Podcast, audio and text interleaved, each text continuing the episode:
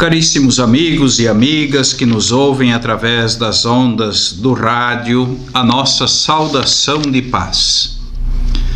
Neste início do mês de abril, nós estamos celebrando o quinto domingo do tempo da Quaresma.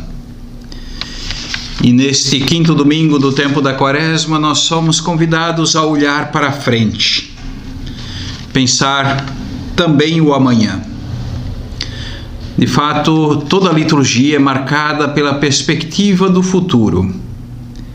Esquecendo o que fica para trás, diz Paulo na segunda leitura, eu me lanço para o que está na frente, olhar para a frente. A primeira leitura do profeta Isaías: Eis que farei coisas novas. Este povo eu o criei para mim, para fazer coisas novas. Olhar para frente, pensar o futuro, pensar positivamente. Sim, nós somos cidadãos do amanhã. No tempo, no presente, nós colaboramos para construir dias melhores para aqueles que virão depois de nós. Esta é talvez a maior colaboração que cada um de nós é chamado a oferecer a partir do Evangelho em vista de um mundo novo, ou seja, em vista do reino dos céus e sua justiça. No Evangelho que nós ouviremos neste domingo, é descrita a cena de uma mulher surpreendida em adultério. Os escribas e os fariseus a apresentam a Jesus, recordando que prescrevia a lei mosaica, o apedrejamento, ou seja, a morte, a execução. O texto ressalta que ela foi pega em flagrante delito de adultério. E o evangelista afirma que aqueles homens agiram dessa forma não simplesmente para cumprir a lei, digamos assim, mas com o objetivo de tentar Jesus. Como Jesus agiria diante da acusação apresentada contra aquela mulher? O objetivo daqueles homens era provocar Jesus. Eles, embora se apresentem como pessoas piedosas e observantes da lei, são, na verdade, instrumentos do diabo, pois buscam um motivo para acusá-lo, para acusar Jesus. Interessante a reação de Jesus, surpreendente. Ele começou a escrever no chão, diz o texto, com o dedo. Ele não se escandaliza. Por que, que ele não se escandaliza? E aí, talvez a indicação que nós podemos colher da carta aos Hebreus pode ser para nós iluminadora. Jesus não veio se ocupar de anjos mas veio se ocupar com a descendência dos filhos de Abraão, diz a carta aos Hebreus no capítulo 2, isto é, pessoas de carne e osso, marcadas por fragilidade, ambiguidade, contradição. Ele não se escandaliza, ele se ocupa de homens e mulheres, não de anjos é que, pela misericórdia divina, ninguém deve ser reduzido ao erro que comete. De fato, a resposta de Jesus àquelas pessoas, por assim dizer, traz uma questão é, distinta, séria. Quem não tiver pecado, atire a primeira pedra diante da resposta de Jesus, aqueles que antes agiram de forma compacta, digamos assim, agora um por um, diz o texto do Evangelho, a começar pelos mais velhos, foram se retirando. Santo Agostinho, comentando essa passagem evangélica, usa uma belíssima expressão. Permaneceram ali a miserável e a misericórdia. Os demais foram embora. A misericórdia surpreende. Todo espírito de julgamento e toda maldade, com a graça de Deus, mais cedo ou mais tarde, haverão de ficar para trás. Ficarão para trás. É que na vida não é tudo preto no branco ou branco no preto, para usar uma expressão da nossa linguagem popular, não.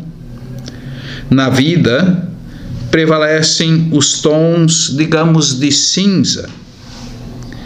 Então é preciso ensinar e aprender, e aprender e ensinar a discernir neste lusco-fusco no qual a nossa vida acontece no cotidiano. Eis o grande desafio de todos nós. E lembremos-nos, não somos anjos. E Jesus não veio se ocupar de anjos, mas veio se ocupar com a descendência de Abraão. E neste tempo de Quaresma, nós somos também recordados pela Igreja no Brasil de algo fundamental devido à nossa condição: educação. É que a Quaresma também é esse tempo privilegiado para nós nos recordar da nossa condição mortal, da, da necessidade de conversão de decidido acolhimento da proposta de Jesus. E alguém pode ainda se perguntar qual é a razão de ser da campanha da fraternidade durante o tempo da quaresma. Se tem sentido. Tem sentido. E neste ano, de uma forma toda especial, o tema da educação. O tema da educação. Fala com sabedoria, ensina com amor a educação é um indispensável serviço à vida. E não podemos esquecer aquilo que o próprio Jesus afirma no Evangelho: Eu vim para que todos tenham vida e vida em abundância. É que educação auxilia, orienta o crescimento na vivência do cuidado, da fraternidade, do amor da própria vida a educação será ineficaz e os seus esforços estéreis se não se preocupar também por difundir um novo modelo relativo ao ser humano, à vida, à sociedade e à relação com a natureza. E este modelo novo colhe, por assim dizer, ou pode colher a sua razão de ser, a sua inspiração na antropologia cristã, na antropologia bíblica. Educar, sim, educar é construir a verdadeira fraternidade alicerçada na justiça e na paz. É conduzir, acompanhar a pessoa para sair do não saber rumo à consciência de si mesma e do mundo em que vive consciente para que se torne sempre mais sujeito dos seus sentimentos, pensamentos, ações, poderíamos dizer do seu próprio coração.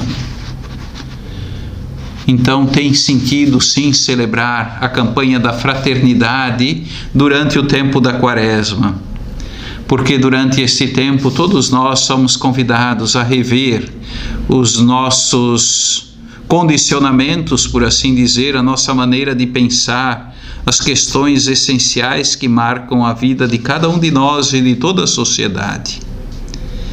E este ano, repito de uma forma toda especial o tema da educação. Falar com sabedoria, ensinar com amor. A celebração da campanha da fraternidade durante o tempo do, do, do tempo quaresmal evidencia um dado importante, muito importante para todos nós e que tem relação sim com o evangelho que a liturgia nos apresenta para este quinto domingo da Quaresma. Não é possível separar a resposta às necessidades materiais e sociais do ser humano da satisfação das necessidades profundas do seu coração. os danos, sim, os danos do subdesenvolvimento são uma subtração de humanidade. Sim, de humanidade. E a promoção de humanidade passa necessariamente pela educação qualificada, como nos diz a doutrina social da Igreja. Meus irmãos, minhas irmãs, que possamos viver de forma intensa este tempo da Quaresma. Que possamos juntos celebrar a festa da vida como cristãos batizados, batizadas, desejosos e empenhados na construção de um mundo novo, de um mundo melhor para aqueles que virão depois de nós. Isto nós pedimos, sim, ao Senhor, pedimos a graça. Nos empenhamos, sim, mas também pedimos a graça do Senhor. E por isso, com toda a igreja, nós rezamos: Senhor nosso Deus, dai-nos por vossa graça caminhar com alegria na mesma caridade que levou o vosso Filho a entregar-se à morte no seu amor pelo mundo, pelo seu desejo, pelo seu sonho, por assim dizer, pelo seu projeto de vida e de vida plena para todos. Que Deus nos abençoe, que Deus nos ilumine e nos conduza um dia também à vida eterna. Assim seja.